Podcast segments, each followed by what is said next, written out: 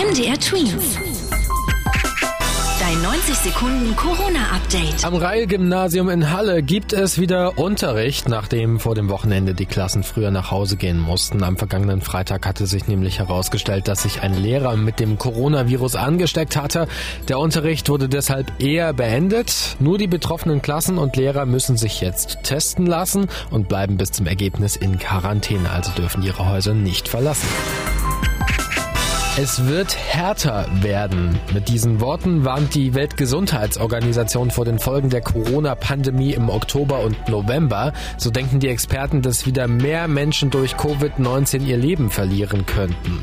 Anders als im Moment, wo es zwar insgesamt wieder mehr Neuansteckungen gibt, aber wenige davon schwer erkranken.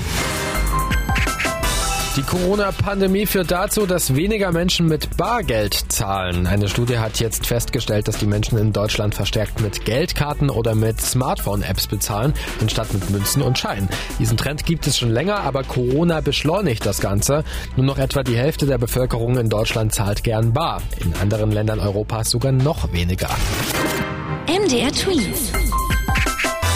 Dein 90 Sekunden Corona-Update.